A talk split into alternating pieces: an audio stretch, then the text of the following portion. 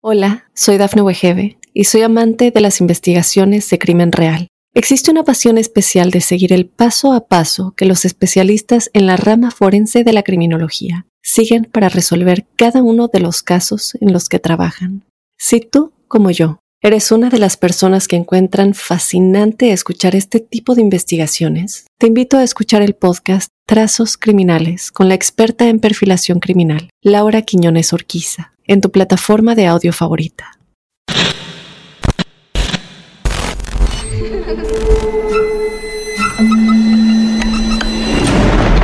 Los seres vacíos nos observan. Hasta hoy se registran muchos reportes de actividad paranormal en él. Veo cosas que no puedo explicar. Hay alguien sentado en esa silla. Está aquí. Misterio está fundamentado en el silencio.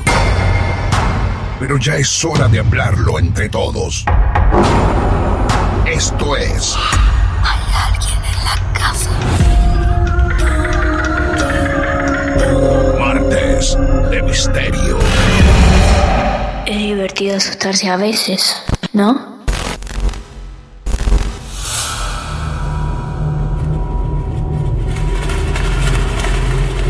¿Qué tal amigos y amigas de todo el mundo? ¿Cómo les va? Aquí los saludamos desde Mar del Plata, Argentina, en otro encuentro de Martes de Misterio. Las abuelas, los abuelos, esos magos con la capacidad de crearnos recuerdos inolvidables para siempre, mucho más allá de la vida y de la muerte. Seguramente viniste hasta aquí para encontrarte con otro caso real y te vamos a llevar a uno. En Argentina, en la provincia de Córdoba, nos está esperando Milagros. Ella se comunicó con nosotros hace varios meses y solicitó su turno para sentarse frente a mí y confiar en que todos la vamos a escuchar. Mi nombre es Martín Echevarría y ya estamos conectados con ella. Milagros, buenas noches. Bienvenida a Martes de Misterio. ¿Cómo te va? Hola Martín, ¿cómo estás? Muy bien. Bueno. Muy bien, por suerte vos. Me alegro, muy bien, muy bien. Ansioso, como muchos de los que están escuchando este momento, por conocer tu historia. Estamos llamando a Córdoba. ¿Qué lugar específicamente de Córdoba? Yo estoy en Capital. Muy bien, perfecto. Zona de cuarteto, zona del Fernet, para aquellos que no son de Argentina. ¿Sos de tomar Fernet bastante? Sí. Sí. Sí, sí, re. A ver, Milagros, para empezar a acomodarnos todos, ¿cuántos años tenés? Tengo 30 años. 30 años, bien, mucha experiencia de vida entonces. Y te pregunto, esta historia que nos vas a contar, ¿cuánta gente importante en tu vida la sabe? Y no, o sea, de mi familia chica, te, diría si mi novio, mi mamá, mi papá y por ahí algunos hermanos, pero bien. y por ahí mi abuela o mi tía, pero no ah. no mucho más, porque la verdad que por ahí uno se rodea de gente media escéptica en esas cosas y no Ajá. Bueno, como que no te querés exponer a contar un montón de cosas que te van a decir, ay, cualquiera o. Claro. O bueno, exagerada. Muy bien. Claro, te cuidas un poco como hace la gran mayoría. Sí, y sabes que acá estamos todos dispuestos a escuchar, así que muy cómodamente te podés relajar en este sillón imaginario en el que estamos frente a frente y te vamos a escuchar. Esto comienza más o menos en qué año? Mira, si yo te, pudiera contar todas las cosas que me han pasado desde Ah. siempre, o sea, desde chica, pero Sí. eh, siendo consciente no tanto. Eh, porque bueno, como que me rodeo, me crié en una familia en la que hay bastantes mujeres muy sensibles a, a todo este área paranormal. Eh, Sí. Entonces me crié en la casa de mi abuela en la que ella me decía que su mamá estaba en la casa, o sea, que su mamá fallecida estaba en la casa y que por ahí jugaba con nosotros. Estamos hablando de tu bisabuela. Claro, sería mi abuela, que yo nunca la conocí, Sí. eh, pero por ahí pasaban cosas raras en la casa de mi abuela y ella se reía y decía, es mi mamá que está jugando con ustedes, como que es su forma de comunicarse. Por momentos nos daba miedo, pero bueno, eran todas cosas ingenuas, viste que eran como cositas que se cambiaban de lugar, algo, no, no era que, que nos daban miedo. Bien. Eh, muy bien. Pero bueno, como que siempre me dijeron que fui una chica muy sensible a esas cosas, para no hacerla tan larga decidí contarte dos historias eh, que bueno, una es un poquito más fea y la otra es como más linda. Así que dejo la más linda para el final. Bueno, está bien. Vos querés terminar tu historia con un lindo mensaje y es tu historia y me parece muy bien. Y está perfecto que así sea. Bueno, entonces la primera historia la situamos a qué edad? Cuando yo tenía 21 años. Bueno, en realidad esta primera historia comienza cuando yo vuelvo de un viaje que estuve viviendo eh, eh, un año en España estudiando. Entonces, cuando yo vuelvo, eh, me, encuentro con la sorpresa de que me habían preparado eh, un cuarto para mí sola. Porque yo tengo cuatro hermanos y mi, mi sueño siempre fue tener mi propia habitación con una puerta con llave, todo. Eh, porque claramente me tocaban todos mis hermanos. Entonces, bueno, me esperaban con una habitación que me habían hecho. Esta habitación no estaba dentro de la casa, sino que tenías que salir de la casa, aunque estaba al lado, sí sí tenías que salir de la casa. Y, mm, y bueno, ese momento yo tenía eh, un novio, bueno, es el mismo novio que tengo ahora, pero en ese momento, como era muy nuevo y tenía 21 años, mi papá no me dejaba dormir con ese novio en, el cuarto. Ah, muy bien. Eh, entonces, bueno, yo en ese cuarto estaba, qué sé yo, y después cuando me tenía que ir a dormir, me iba a dormir adentro con alguna de mis hermanas y mi novio se quedaba durmiendo ahí, en ese cuarto. Y en ese cuarto lo que había era mi escritorio y bueno, un juego de, de cama eh, mesa de luz y ropero que me había regalado mi abuela, que era comprado de, un vintage, o sea, no, no era algo nuevo. Y mm, después de varios días de que mi novio dormía ahí, o sea, pasaban semanas, él me confesó que eh, no podía dormir, como que se sentía siempre incómodo y que no le gustaba. como diciendo, prefiero yo irme a dormir adentro con tus hermanos y, vos quedate acá afuera. Y, bueno, yo en realidad no es que no le creía, pero como a mí no me pasaba nada, digamos, lo dejé pasar. Eh, hasta que una noche, eh, eh, durmiendo ahí con él, él me contó al día siguiente que yo me levanté de, la cama, me senté en la cama y empecé a señalar a donde estaba el ropero y, empecé a decir, está ahí, está ahí, ahí está, ahí está. No, no, vos Vamos a ser sinceros entre nosotros, por favor. Vos te querías separar de ese muchacho y le hacías adrede eso. Porque, por favor, yo físicamente no te conozco, pero imagino una señorita sentándose en la cama y mostrando, señalando despacito el ropero. Sigan esta imagen, todos los que están escuchando, diciendo, está ahí. Por favor, por favor. Bueno, para poner como en contexto, sí. Eh, según mi novio, él me decía que el ropero tenía como una mala onda, una mala vibra, que él creía que todo pasaba en el ropero. Según yo, era una ventana que estaba al lado, esa ventana daba a un fondo, que obviamente en la noche estaba muy oscuro, y después de ese fondo, en mi caso tengo un bosque y atrás hay un canal donde pasa agua. Cuando mi novio me cuenta esto, que encima me dice no sabía si contártelo, porque claramente él se va a su casa después a dormir, pero soy yo la que me tengo que quedar durmiendo todas las noches ahí, eh, ahí como que me agarró un miedo de decir, tal vez si él no me hubiera visto, eh, yo nunca me hubiera enterado, capaz que lo hice noches anteriores y yo nunca lo supe. Eso mismo, eh, tal cual. Entonces, nada, a partir de esa vez, viste, no sé si uno se sugestiona o qué, me empecé a sentir incómoda y empecé a tener como problemas, viste, para dormir, que tenía ganas de como, no sé, o de irme adentro o o que no se hiciera de noche, ¿viste? Para no, no pasar esa incomodidad. Hasta que hablé con mi tía, que tengo una tía que es mi tía paterna, que es un, poco bruja, le decimos nosotros, porque, porque bueno, tiene una, una vida espiritual súper amplia y cree en un montón de cosas en las que la mayoría de la gente no cree. Entonces hablé con ella para comentarle lo que me pasaba y me recomendó que, que me comprara una vela de las de siete días y siete noches y que pusiera la vela abajo de la ventana que estaba entre la ventana y el ropero, y que pusiera un vaso de agua y que durante todos los días ese vaso, ese vaso de agua lo fuera a tirar al canal de atrás, no que lo dejara en el inodoro ni que lo tirara por la bacha del baño. Ah, mira vos. Porque me decía como que por ahí se estancaba ahí, entonces que lo ideal sería que fluya y tirarlo a otro lado. Cuando compro la vela, yo estaba entusiasmada porque decía, bueno, como que voy a empezar el ritual, puse la vela, puse el vaso de agua y se consumió en dos noches. Entonces yo dije, bueno, se confundieron y me vendieron una vela de las de tres días, pero me sonaba raro porque la vela de siete días es mucho más alta. Entonces, nada, hablo con mi tía nuevamente y me dice, no, me dice, probablemente la vela haya tenido mucho trabajo que hacer. Mm. Bueno, imagínate, yo me quería morir porque dije, bueno, habrá habido un montón de cosas. Claro. Bueno, nada, la vela hizo su trabajo, qué sé yo. La cosa es que después de eso, eh, no, no, o sea, me sentí peor porque me sentí con mucho más miedo eh, y yo directamente me quería ir a dormir siempre adentro eh, y, no me gustaba como que estar ahí. Solamente estaba durante el día cuando trabajaba, tenía mi escritorio ahí, mi computadora y qué sé yo. Eh, pero bueno, la verdad que no, no, quería dormir ahí. Eh, y una noche que volví a dormir ahí, que este fue como, como lo- que ahí fue cuando más miedo me dio, eh, yo estaba durmiendo con la mano colgando con el- para afuera de la cama, digamos, raro en mí, pues yo no te cuelgo ni un dedo, pero bueno, se ve que estaba tan dormida que colgué la mano y eh, de repente sentí como si te dijera una bolsa de plomo sobre la palma de la mano y se me fue totalmente para abajo, casi tocando el piso. Entonces Ah, yo, mira eh, vos. o sea, no, no, no, me levanté. Te despertó eso. No, no, me despertó, no solo que me despertó, sino que me agarró un ataque de llanto. Mirá. Y, eh, y esto era la madrugada, no, no tenía cómo pedir ayuda.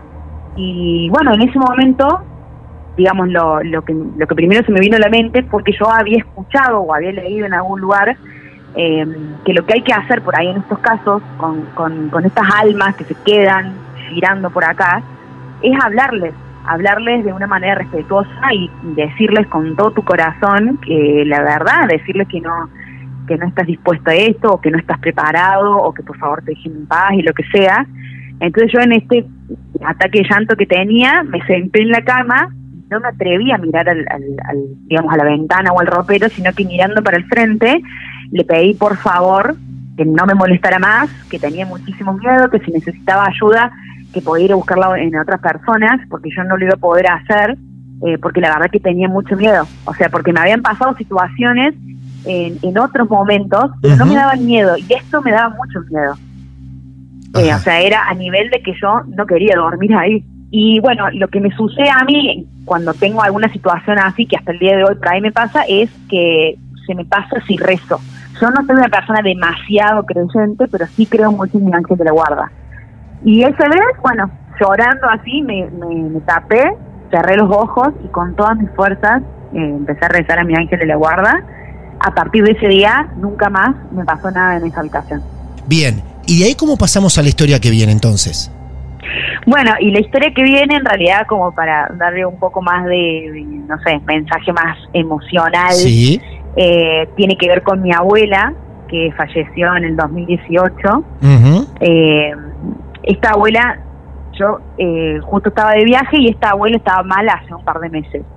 Cuando yo vuelvo de viaje, eh, ella me reconoce, porque estaba media como, no sé, entre dormida, despierta, no, no se despertaba siempre. Eh, entonces ella se despertó, me reconoció, me dijo ay, me- que me extrañaba, me dijo y bla, bla, bla. Y a partir de ese día medio como que se abandonó, ¿viste? No, ya no se despertaba, Sí. hubo que conectarle oxígeno y todo.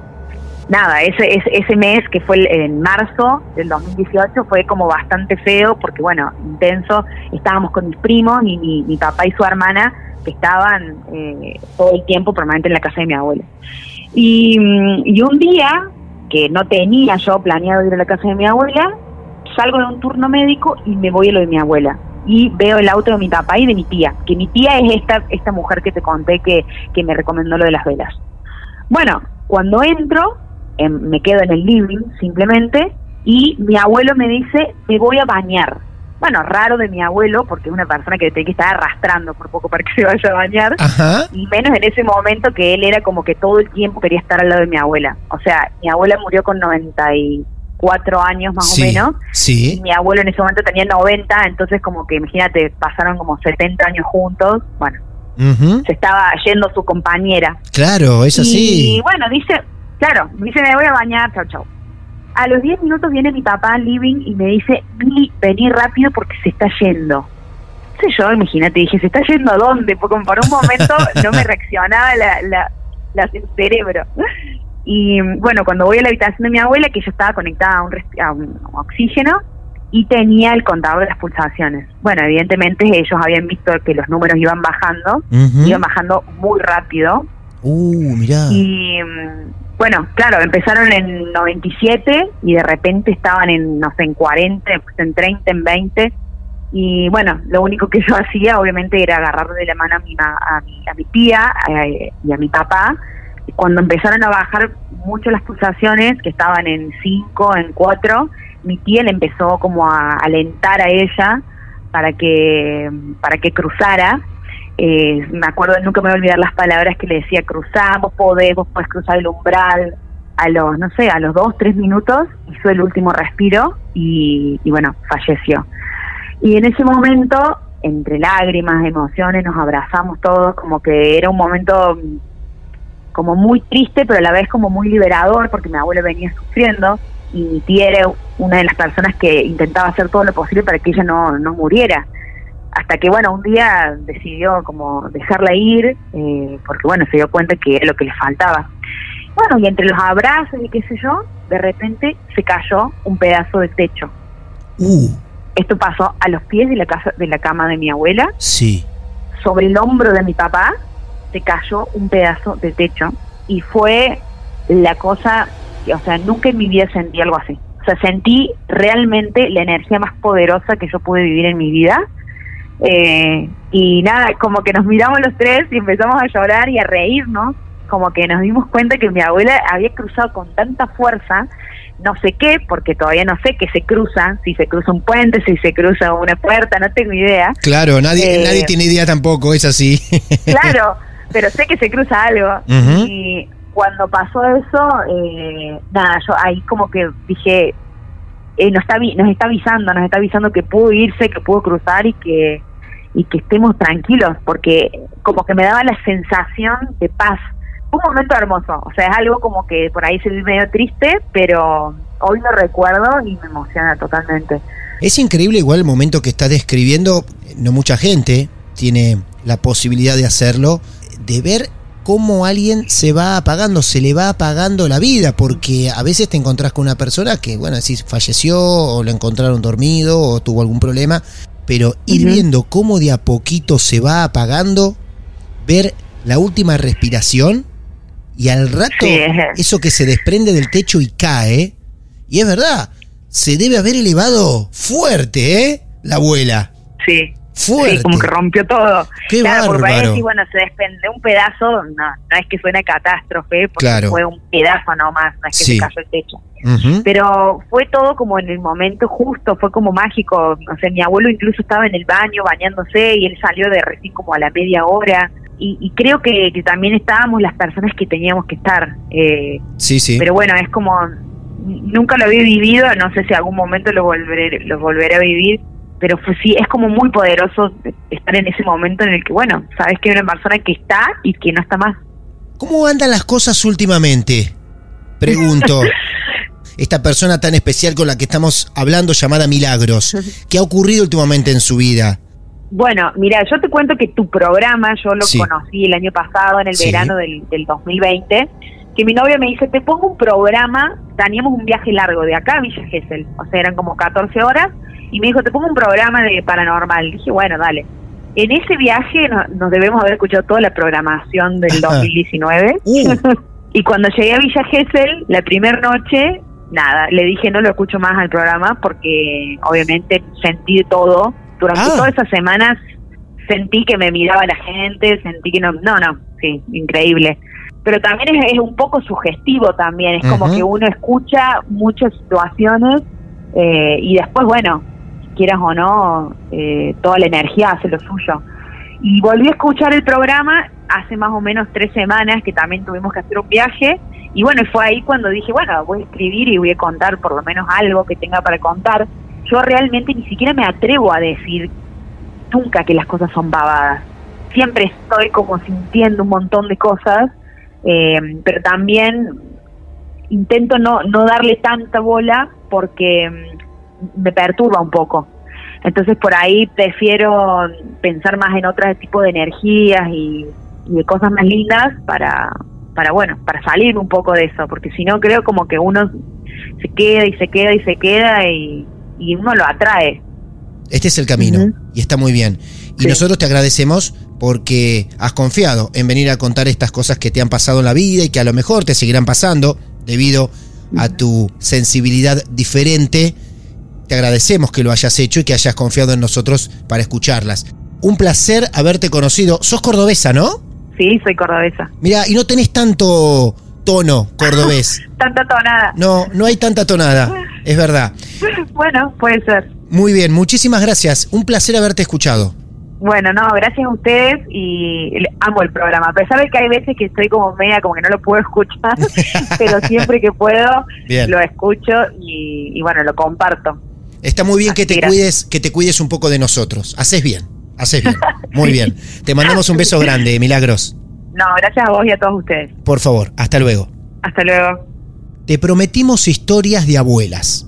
Y aquí mismo, en los casos que nos acaba de contar Milagros, dio el puntapié inicial. El destino nos tenía preparados otros protagonistas para vivir casos similares y los quisimos unir a todos en este mismo momento. Así que sin detenernos, vamos a viajar hacia Buenos Aires, apenas unos kilómetros de aquí, de Mar del Plata. Allí nos está esperando Andrés para contarnos una historia muy similar a la de Milagros. Andrés, buenas noches, bienvenido a Martes de Misterio, ¿cómo te va? Muy buenas noches, Martín. ¿Qué tal? Encantado de poder compartir con ustedes mi caso, ¿no? Claro, claro que sí, un gusto también para nosotros. ¿En qué lugar de Buenos Aires te encontrás? ¿Desde dónde vas a contar tu historia? Bueno, mira, yo soy de Buenos Aires, Sí, precisamente del partido de Florencio Varela. Tengo 42 años y bueno, esto sucedió más o menos con arranca. En realidad es, es una historia muy linda porque Sí. nace cuando yo tenía 14 años y se desenlaza cuando yo tenía unos 24 o 25. bien, muy bien. Bueno, maravilloso entonces. Ahí tenemos un preámbulo y nos vamos hasta tus 14 años. ¿Cómo comienza esto, Andrés? Bueno, esto comienza con mis abuelos. Yo soy hijo de padres separados y básicamente mi crianza fue a raíz de mis abuelos. Digamos, para mí mis abuelos fueron mis padres. Eh, si bien yo tenía mis padres, pero tenía más relación, digamos, eh, maternal con, mis abuelos. Eh, básicamente mi abuela era una, una persona eh, cristiana y por lo general, no sé si recordarán, eh, o si se sigue haciendo actualmente, los testigos de Jehová circulaban los fines de semana y dejaban una revistita llamada Despertar. Sí, recordamos eso. Casa por casa tocaban timbre casi siempre en horas de mañana o de la siesta y te entregaban ese fascículo, digamos. Sí, yo, eh, yo fui a un colegio católico también. Yo tenía muy buena relación con mi abuela porque era la que me levantaba a las 6 de la mañana para estudiar, para ir al colegio. Entonces, un día me pregunta ella, a raíz de la revistita esa, que seguramente había visto seguramente un comentario sobre la reencarnación, ¿no? Entonces empezamos un debate. El debate era si yo creía en la reencarnación. Y supuestamente la revista, y creo que esa religión, creo que no, me parece que no, este, no están muy de acuerdo con eso. Ajá, mira. Sí, el- Sí. O algo, algo así creo que salía en la revista. Entonces, bueno, Ajá. se planteó esa situación. Bien. Yo le digo a mi abuela, mira, le digo, vamos a hacer un pacto. Yo no sé quién de los dos se va a morir primero, porque en teoría, por lógica y por reglas de la vida, vos te vas a morir primero que yo. Eso no quita de que me vaya al colegio mañana y me pase un colectivo por encima. Pero vamos a hacer una Sí. cosa. Claro. El primero, el primero que muere, no sé a quién le va a tener que pedir permiso o qué es lo que va a tener que hacer, pero le va a hacer saber al otro, ¿sí? el, el fallecido, el primero que, que fallece, le va a hacer saber al que quedó vivo, de alguna manera, quién tenía razón sobre este debate de la reencarnación.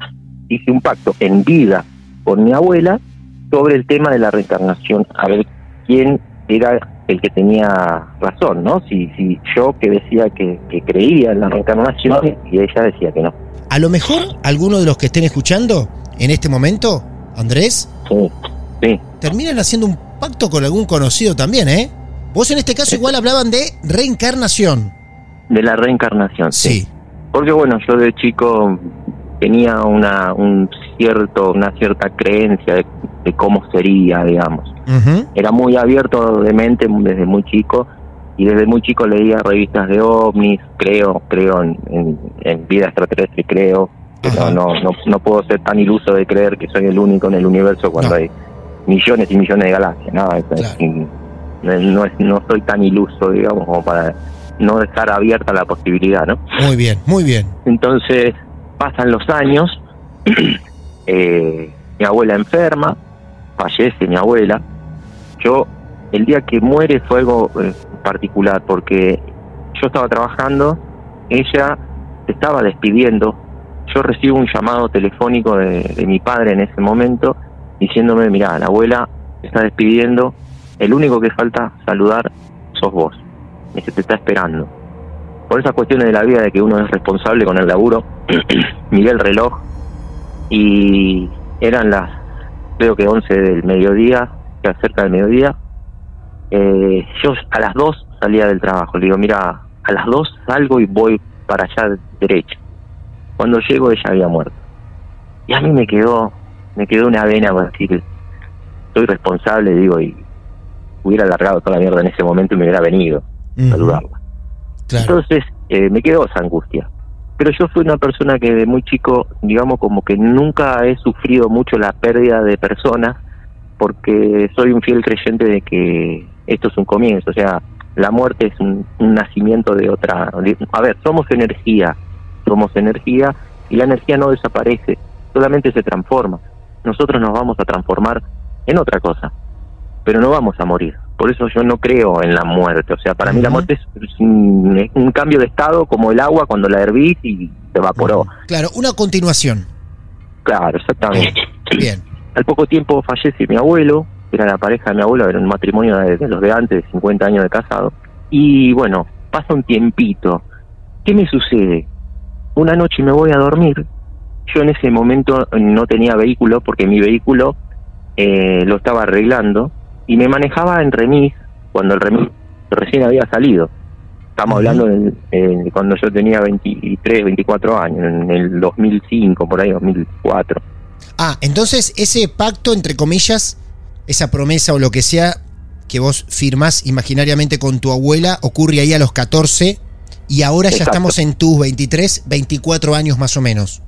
Claro, sí, sí, sí. Comprendido, bien, bien. Pasaron ya prácticamente unos cuantos años de que había fallecido ya mi abuela y mi abuelo también, ¿no? Pero bueno, a lo largo del, del tiempo era como que había quedado pendiente justamente resolver esa promesa que habíamos, que habíamos hecho. Y me sucede, me voy a dormir, yo estaba en pareja en ese momento, y no, no, no tenía mi vehículo, tenía una rutina como de, llamar un taxi, un remis del barrio, como para ir a hacer mis cosas. Estaba muy activo en ese momento. Entonces, dentro de un sueño, yo estoy soñando, muy, muy pocas veces me pasó en la vida de darme cuenta de que estoy soñando. Siempre he intentado hacerlo porque es algo maravilloso. Una vez que vos estás dentro de un sueño y podés percatarte de que estás soñando, podés hacer cualquier cosa. Sueño que que pido un auto y sueño que salgo de mi casa como lo hago habitualmente. O sea que en principio este fue el inicio de este desenlace que ahora les voy a contar, como que se tomó una situación habitual mía. Entonces es como que yo salgo, me subo al auto, al remis, eh, eh, hasta ese momento yo no me doy cuenta que estoy que esto es un sueño, ¿no? Porque era algo habitual que yo estaba haciendo. Me doy cuenta, me, me doy cuenta que hay una persona sentada en el vehículo que es el remisero y siento una presencia de que hay alguien atrás, sentado en la parte de atrás del vehículo. Cuando yo me doy vuelta, son mis dos abuelos. Están mis dos abuelos mm. adentro del vehículo. En ese momento, en, precisamente en ese momento, me doy cuenta de que es un sueño. Algo, algo, algo raro. Me doy cuenta, a la mierda, dijo, estoy soñando. Sí, sí, sí. Y, lo, y los tengo acá atrás. Yo es como que me emociono de verlos, después de 10 años de que yo no los había visto, los veo en el, en el estado que ellos se encontraban cuando, cuando ya de vida grande, digamos, no, no los veo ni jóvenes ni nada, los veo en, en la misma situación de las últimas veces que yo eh, estuve con ellos. Bien, ya ancianos. O entrados en edad, Sí, sí, claro. entrados en edad, entrados Sí. viejitos los dos, pero pero bien. Pero bien. Bien de salud, todo, bien Correcto. vestidos, o sea, normales. Cuando la veo a mi abuela, y yo en el sueño estoy tan lúcido en ese momento que me doy cuenta que estoy soñando, me acuerdo del pacto que habíamos hecho. Cuando la veo a mi abuela, y esto es, es algo loco, eh, fue una, una conexión telepática. La conexión telepática que experimento en ese momento, uno cuando va a hablar, hay un microsegundo de, tiempo que uno piensa lo que va a decir hasta que lo dice. Esto, esto es, es algo loco, hace un puente eso. Cuando vos pensás lo que vas a decir, ya automáticamente la otra persona ya tiene ese dato, ya tiene, ya tiene la, la eh, eh, digamos, tu palabra, digamos. Fue, fue eh, como que me gana de mano, digamos, cuando antes de decir lo que yo quiero decir, ella ya lo, lo está interpretando. Y justamente se basaba en esa, en esa respuesta de quién de los dos tenía razón sobre la reencarnación. O sea, fue algo, fue algo loco, no, no fue ni cómo estás, qué te pasó, No, o no, sea, cómo, no, no, eh, fue eso que nos quedó colgado.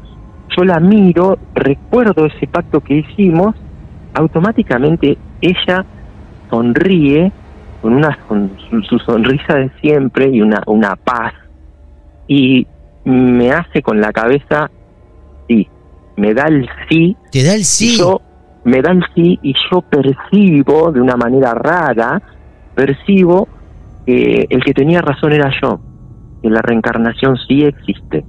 Automáticamente eh, yo, yo entro en un estado de emoción en ese momento, y esta es la parte, hasta ahora no vino lo, más importante.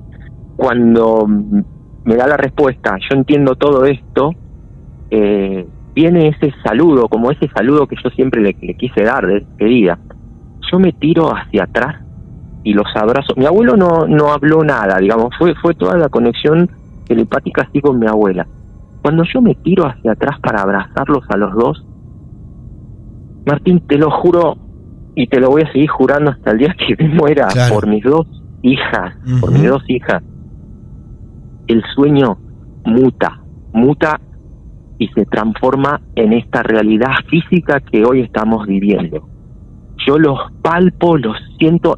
Sí. En ese momento el sueño cambió, ya no era el, el, el sueño en donde vos no sentís nada, donde vos no sentís dolor, no, no, no, no, ves bien, o sea, no, no, no, no, no, se transforma en realidad y los abrazo y los siento a los dos, nos abrazamos los tres como si fuera ahora mismo. Claro, empiezan Yo- a entrar en juego otros sentidos. Eh, sí, Eso sí, es. es. como que es como que yo pasé a otra dimensión, o sea, pasé o ellos pasaron para acá o yo pasé para allá, pero no Sí. sé, no, nos abrazamos y nos, nos sentimos físicamente. Pero, eh, mira, te lo cuento en este momento y, y mira, después de veinte y pico de años me Sí. sigue- se me pone la piel de gallina. Claro. Se, se te nota en la voz Eh, también, ¿eh? Hace un rato se te viene notando también un poco en la voz. No, no, Por eso es- no, no te quiero emoción, interrumpir no. para que eh, sigas compartiendo, no solo la historia, ¿eh? Vos nos Sí, estás sí, contando sí, una historia, comprendo. pero estás compartiendo también una emoción que se te nota. Claro que sí. No, lo vivo y lo revivo, es, es- fue lo más maravilloso que me pasó en la vida. Cuando, cuando termino de abrazarlos, cuando, cuando ya, digamos, como que esta despedida se logra y, y todo lo que nos había quedado pendiente se concluye, yo despierto exaltado, las palpitaciones a mil, llorando, porque yo estaba llorando de la emoción en el sueño y cuando despierto en esta realidad, despierto en la misma situación y estado emocional que yo me encontraba, exaltado, llorando, eh, con un éxtasis de felicidad eh, impresionante. eh, y yo me pregunté en ese mismo instante, digo, ¿qué realidad estoy viviendo? Y yo acabo de vivir otra realidad igual que esta, en otro plano. Es una pregunta que me quedó para toda la vida, o sea, porque jamás, jamás me pasó una situación así en un sueño. Sí, eso, he soñado un montón de cosas, me han pasado. He tenido también el tema del parálisis del sueño, he tenido medias situaciones así, medias raras, eh, feas, este, que me han, me han pasado. Pero con mis abuelos paternos me sucedió esto. No me pasó lo mismo con mi abuela materna. Si bien yo vivo en la casa que era de mi abuela materna, eh, ella después que fallece, eh, yo no tuve una conexión como con, con mis abuelos paternos, pero sí ella me visitó y me visitó en mi pieza cuando me estaba sucediendo esto del parálisis del sueño.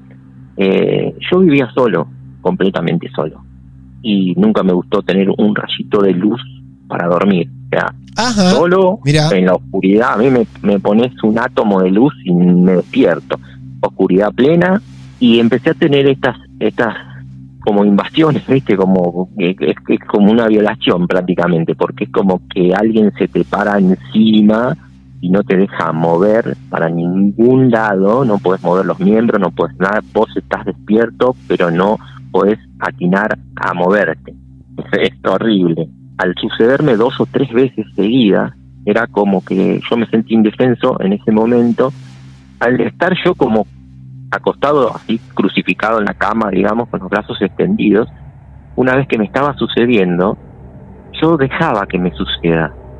Dejaba como diciendo, ah, bueno, me estás, me estás haciendo esto o me está pasando esto, y yo empecé a acumular fuerza en una mano. O sea, como, como yo hacía fuerza y no podía mover nada, empecé a acumular, acumular, acumular fuerza, fuerza, fuerza, fuerza en una mano. Y cuando hago así la, la acción de tirar un, como una piña al aire, digamos, a lo que yo tenía encima que no me dejaba mover, automáticamente desaparece y yo con toda la fuerza que tenía di una vuelta y me caí de la cama. claro, le tiraste con fuerza. Cuando, cuando dejo de tenerle miedo, es como que me empieza a dejar de pasar. Muy bien. Como que, como que esas entidades se, se alimentan de nuestro temor y, y, de, digamos, de los estados anímicos de bajas vibraciones que nosotros generamos cuando estamos tristes, cuando estamos solos. Sí. Nos está dejando Eso fue terrible. un par de mensajes interesantes. ¿eh? Una, esta, la de los miedos y saber controlarlos, que en muchos casos te puede beneficiar si lo logras.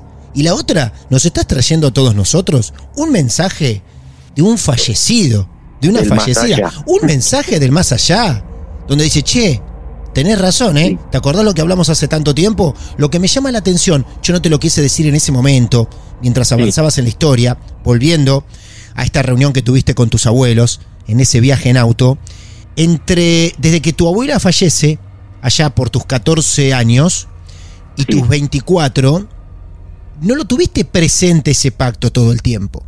Hasta casi lo habías olvidado y lo recordás en ese momento del sueño. Es verdad, me lo estás diciendo vos y nunca me percaté de eso.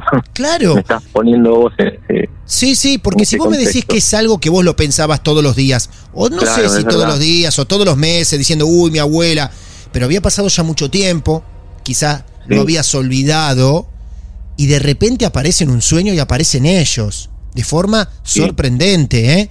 ¿Eh? Esperó, se tomó su tiempo, vaya a saber por qué, después de 10 años, pero son demasiadas preguntas. Yo eso eso sí lo me lo pregunté, ¿por, Ah, qué, mirá. por qué después de tantos años? Sí.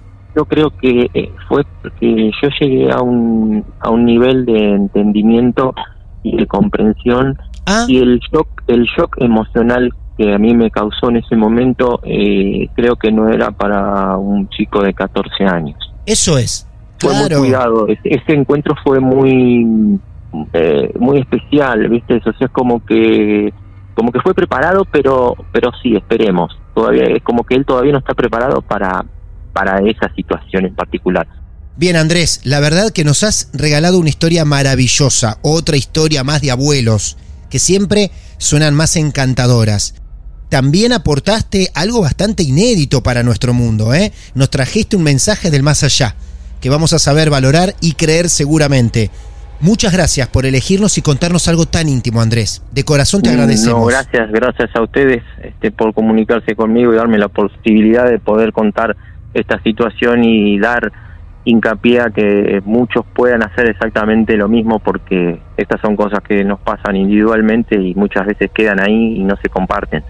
Y doy gracias a ustedes a que tengan un espacio así porque hay mucha gente que quiere hablar de esto y no tiene cómo ni dónde. Así es. Eh, y algunos nos tratan de locos, pero no, no, No. no, somos locos, sino que esto pasa. pasa Esto pasa. Te mando un gran abrazo, Andrés. Muchas gracias, que tengan buenas noches. Nos comprometimos a traerte historias de abuelas.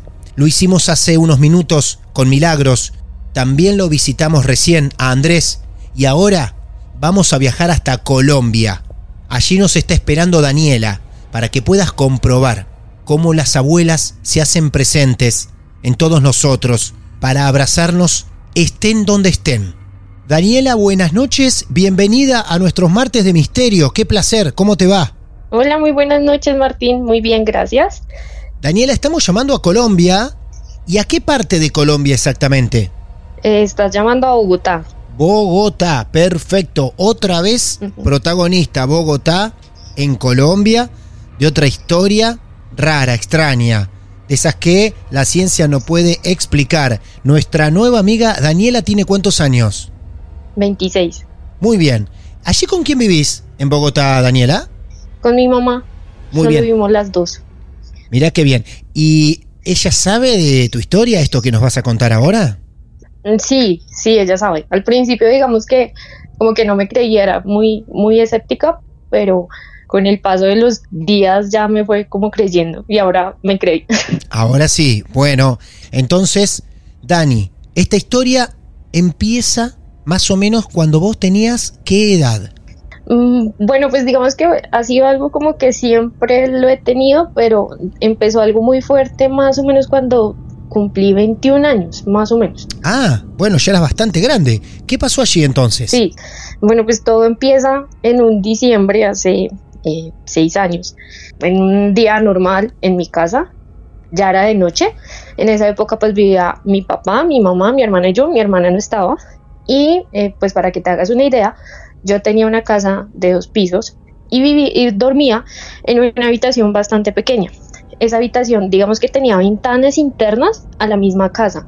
Entonces, esta, estaba la ventana que daba vista al pasillo y ese pasillo comunicaba la habitación de mis papás con un estudio, que es la segunda ventana, que está en la parte de atrás, y eh, comunicaba con el corredor, eh, el baño y la otra habitación de mi hermana. Yo dormía en esta habitación pequeña y era tipo 10, 11 de la noche más o menos, ya era tarde. Yo, tenía, yo tengo una gata y tengo la costumbre de subirme con la gata a dormir. Bueno, esa noche me la subí, no estábamos en la habitación las dos, el radio que tenía y el televisor estaban apagados, estábamos las dos en total silencio. En ese, en ese momento yo estaba mirándome al espejo, bueno, desmaquillándome, cosas normales. Y en esas yo escucho el lamento de una mujer horrible, pero un alarido que me dejó con los pelos de punta y todo estaba apagado, o sea, todo estaba en silencio. Entonces, pues tanto fue así, el, sí, un lamento horrible, pero fue dentro de la misma casa. Fue, Sí. yo lo escuché más o menos desde ese estudio que está en la parte de atrás, que estaba en la parte de atrás de mi habitación.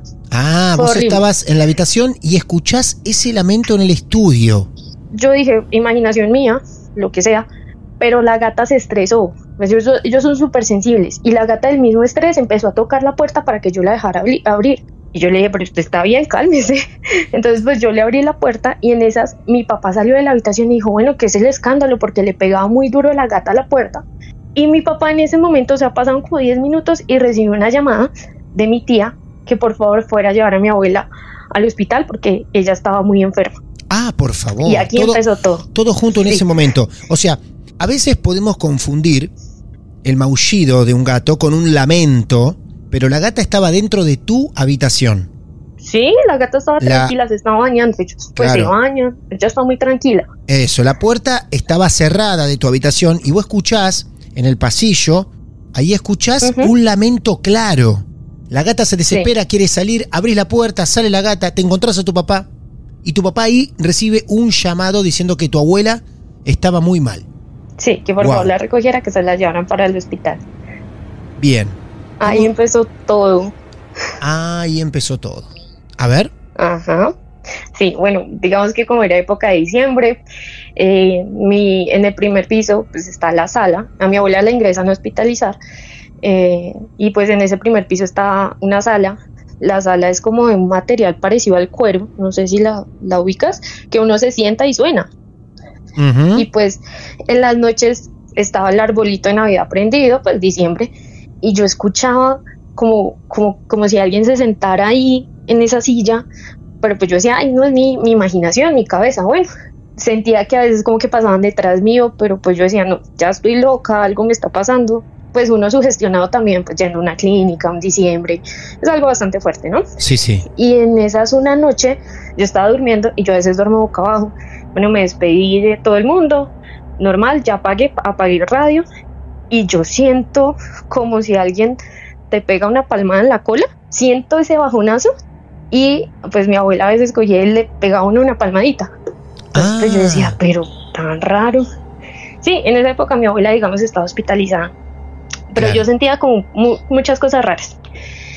Después eh, ella termina, ella fallece el 26 de diciembre de ese año y me siguen pasando cosas raras.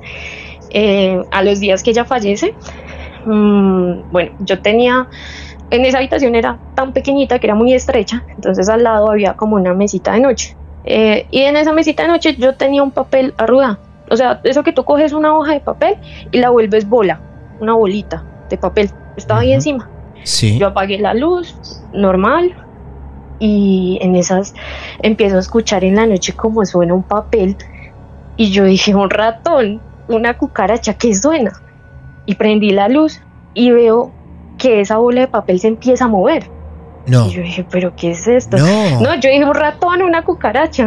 Claro, vos en vivo, O sea, tú, eh, tú tus en ojos, todo lo, lo racional. claro, tus ojos ven cómo se mueve esa bolita de papel que estaba en tu mesita al lado de la cama. Ajá, sí, Bien. se empieza a mover esa bola. Y entonces yo me quedé mirándola, pero yo en ese mo- momento no tenía miedo sino asco, porque dije, es una rata una cucaracha, o yo no sé qué será. Y entonces me quedé mirando la bolita de papel y la bolita de papel volvió y se corrió. Y yo dije, pero ¿qué es esto? ¡Qué asco! Yo dije, no, ¿qué, qué, qué hay aquí? Y la bola de papel vuelve y se corre. Después de que se corre la bola de papel, una bola, ¿no? Haz de cuenta, se, se extendió, se abrió el, el papel y quedó totalmente derecho. Ah, no. Yo en ese momento, No, no, se se desarmó, se desarmó la bolita y queda el papel Ajá. abierto. el papel abierto. Ah, no. Yo en ese momento la cogí porque dije, voy a encontrar un bicho, una cucaracha. No había nada. Y fue algo impactante. Claro. O sea, vos hasta que la agarrás, estabas convencida que había un bichito pequeño que vos no veías que hacía que se mueva esa pelotita sobre tu mesita de luz. Claro. Exacto. Ajá. Y claro, cuando la cogí, no había nada. Y bueno, pues digamos, ya después, eh, yo tuve un sueño bastante extraño que yo, la verdad, en este momento no sé si fue un sueño o fue verdad. Mm, a mí me daban muchas parálisis del sueño y una de esas noches, pues yo sentí como una energía rara. Pues uno sabe cómo es la parálisis del sueño. Y yo abrí los ojos y vi como, como un arito de luz luminoso, o sea, una luz súper, súper fuerte. Y yo no sé, en mi sueño, en- yo no sé, en este punto yo cogí esa bola, la abracé y me quedé dormida. Y sentí una paz y desde ahí ya no me volvió a pasar como cosas tan raras, tan seguido. Ah, qué loco eso. O sea, todo, Qué sí, loco. fue, fue algo muy raro. Sí. Ajá. Yo creo que de pronto era la energía de mi abuela, ya hacía poco tiempo había fallecido. Ya pasaron los años y en el 2019 eh, mi abuela materna fallece. Ajá. Resulta que ella fallece, pero pues digamos que alrededor de su muerte hubo cosas muy, muy trágicas, ¿sí? Entonces, Mira bueno, vos. Sí, fue algo bastante fuerte para, impactante para mi familia y para mí. Y como a los 20 días de que mi abuela falleciera, ella falleció un 5 de septiembre y a los 20 días más o menos, pues yo llegaba de la universidad y al otro día tenía que madrugar a trabajar. Entonces, bueno, pues estaba, me acosté a dormir cansada y en eso yo me sueño con mi abuela, que pues estaba recién fallecida. Y el sueño fue súper lúcido porque yo estaba aquí en la casa de ella eh, y ella estaba en la cocina, tenía una vestimenta pues que ella siempre usaba, que era un chal oscuro y yo la veía en la cocina y yo le agarraba la cara, pero era muy, o sea, yo le sentía la cara, yo cuando la tocaba le, le sentía la carita y en ese momento mi abuela solo me mira y me dice, yo estoy bien, dígale a su mamá que yo estoy bien. Y yo en ese momento le dije, bueno, abuelita, y la abracé y me desperté llorando. Ajá. Miré la hora en el celular, eran las 3 de la mañana Ajá, mira y no pude dormir más. Ujú. ¿Vos sentiste en el Y, o sueño sea- que la tocabas? ¿Sentías en tu mano Sí. su piel? Sí, Sí, sí, fue impresionante. Qué y, barbaridad. Y, y, pues obviamente ella me dio el mensaje y yo le dije, mamá, mi abuela le manda a decir que, que ella está bien. Y mi mamá como en ese momento, ¿qué le pasa? Y yo le dije, no, ella le manda a decir que ella está bien. Mi mamá dijo, "Mm, ya como que a usted sí le pasan cosas raras. Y bueno, eso fue el año pasado, antepasado. Mi papá vuelve y se enferma eh, en diciembre. Y más o menos de diciembre a mitad de año, eh, pues mi papá estuvo bastante enfermo. Él desmejoró pues obviamente su, su tema de salud. Eh, y pues él vivía hospital en la hospitalización. Él era ir al hospital, a la casa, de la casa al hospital. Más o menos para junio, que fue su última hospitalización, él ese día llegaba a la casa. Y entonces, para que te hagas una idea, en el primer piso está la sala y en la sala hay una escalera que tú, pues obviamente la escalera tiene, digamos, un espacio donde tú puedes mirar hacia la pared de la escalera y obviamente si hay alguna luz prendida en el segundo piso, pues se alcanza a vislumbrar hacia abajo. Ese día yo tenía, yo estaba sola, estaba con la gata y en el segundo piso tenemos un sensor, un sensor de luz. Obviamente que si tú pasas, se prende el Se sensor. prende, eh, se prende la luz, ¿no? Bueno, todo estaba apagado en el, en el segundo piso, yo estaba en primer piso viendo televisión normal, tranquila, la gata al lado mío. Y en esa se prendió el sensor y volvió y se apagó. Mm, Y así varias veces. Con nadie, con nadie más en la casa, solamente vos, la gata, y ese es un sensor que se enciende con movimiento. Solo estábamos las dos. Y bueno, pues yo dije, ve, qué raro.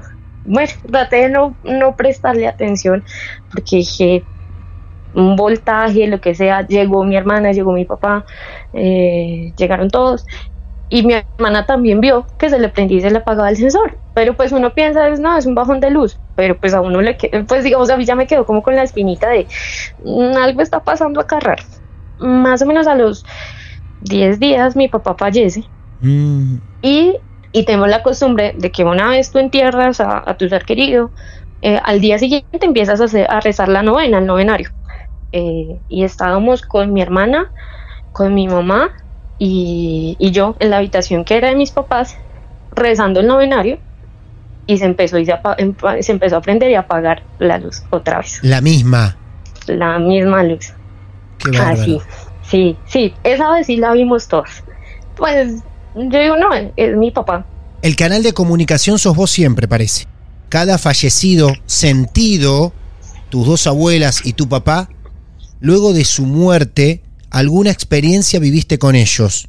Eh, bueno, al tiempo de que yo me sueño con mi papá, me sueño con mi abuela materna otra vez. Otra vez. Y el sueño, sí, es súper lúcido. Yo digo que su espíritu y su alma sigue siendo igual de impactante a la que ellos eran enviados, porque mi abuela era una mujer muy, con una energía única, sí, ella era única.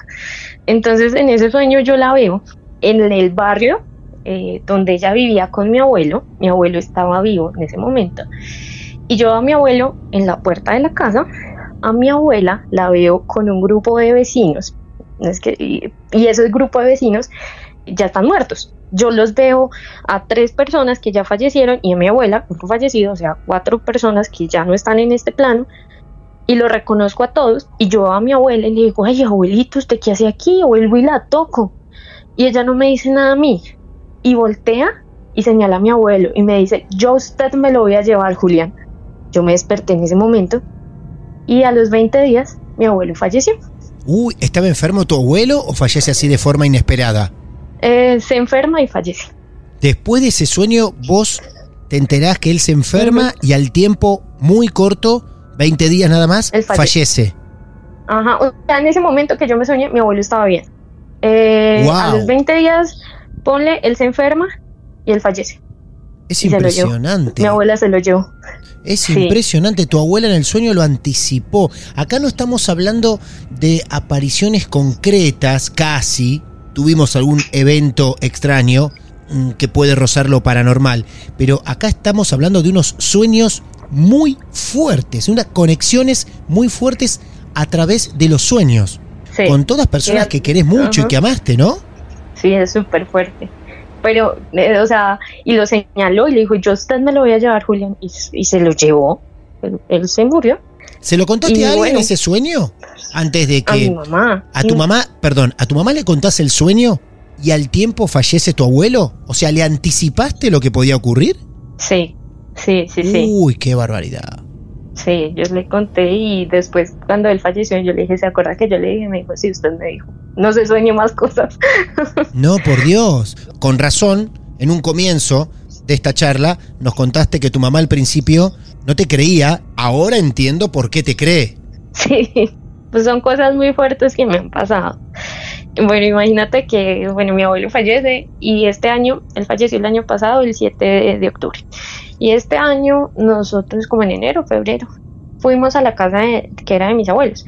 Eh, el primer piso está ocupado, el segundo piso era donde ellos vivían y el tercer piso, pues, eh, vivían unas personas, pero en ese momento no estaban. Mi mamá dijo, acompáñenme, vamos a hacer una vuelta. Y yo, Perfecto, vamos. Entonces fuimos mi mamá, mi novio, mi novio es escéptico y yo. Entonces entramos al segundo piso pues, de esa casa y la casa estaba fría, pero helada. O sea, haz de cuenta que tú abres una, una nevera y, y sientes ese, ese hielo, ese frío muy fuerte. Obviamente pues le hace falta el calor humano. Bueno, nos pusimos a hacer ahí unas cosas. Mi mamá dijo, prendan el, el radio, el equipo. Y resulta que mi abuelo y mi abuela en la sala tienen unas fotos que son en blanco y negro, normal. Y yo me quedé mirando la foto de mi abuelo. Mira, yo no sé si ese efecto de locura colectiva, yo no sé. Yo me quedé mirando esa foto, que es blanco y negro, y la foto empezó a to- tornarse como azul. O sea, tono, tomó una tonalidad azul Sí. empezó a colocarse azul, azul, azul, azul, azul, como con un destello azul. Y yo le decía, Carlos, mi novio, yo le decía, ay, oye, ven, mira, yo estoy viendo mal, esto se está poniendo azul. Y me dijo, no, si está azul. Y yo, "Ay, no lo puedo creer. Y el equipo de sonido empezó a prenderse y a subirse el volumen y a bajarse. Se subía, se bajaba, se subía, se bajaba. Una cosa impresionante. Yo le dije a mi mamá, mamá, ¿usted ve lo que yo estoy viendo? Me dijo, sí, eso está azul. Yo le dije, ¿y eso estaba así? Me dijo, no. Y la casa dejó de estar fría. En ese momento ya empezó a bajarse el frío, el frío, el frío, ya quedó como a temperatura normal. Y eso me pasó en la casa de mi abuelo. Qué increíble. Sí. Cada vez que pones el pensamiento fuerte en ellos o algo por el estilo, ellos te regalan Algo pasa. una señal, claro. La verdad que es hermoso todo lo que nos compartiste porque aparte, bueno, representa el fallecimiento de gente muy cercana y querible para vos y aún así nos compartís tu historia. Es muy valorable eso, Sí. Daniela. Y si a vos te hace bien estos contactos, ojalá deseo que te sigan pasando. A mí me dan miedo. A vos te da miedo. Bueno, entonces que no te sigan pasando. Daniela, si te da miedo, no. Si te da miedo que no te siga pasando y si te hace bien, ojalá que sí. Pero bueno, Sí. a lo mejor lográs controlar también ese miedo y lo empezás a disfrutar por otro lado. Daniela, muchas gracias por abrirnos las puertas de tu casa y de tu familia y contarnos esto tan cercano para vos. Vale, a ustedes muchísimas gracias.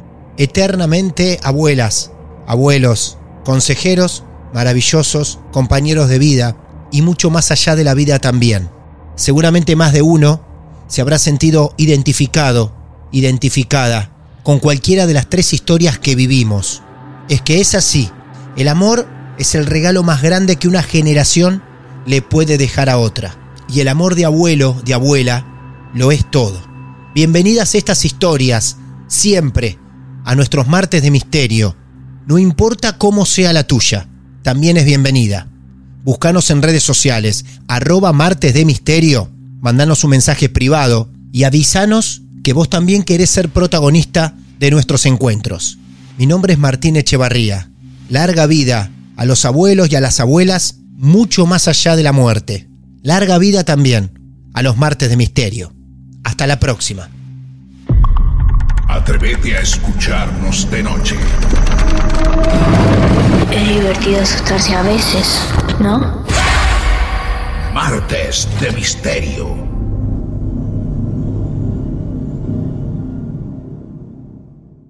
Hola, soy Dafne Wegebe y soy amante de las investigaciones de crimen real. Existe una pasión especial de seguir el paso a paso que los especialistas en la rama forense de la criminología siguen para resolver cada uno de los casos en los que trabajan. Si tú, como yo, ¿Eres una de las personas que encuentran fascinante escuchar este tipo de investigaciones? Te invito a escuchar el podcast Trazos Criminales con la experta en perfilación criminal, Laura Quiñones Orquiza, en tu plataforma de audio favorita.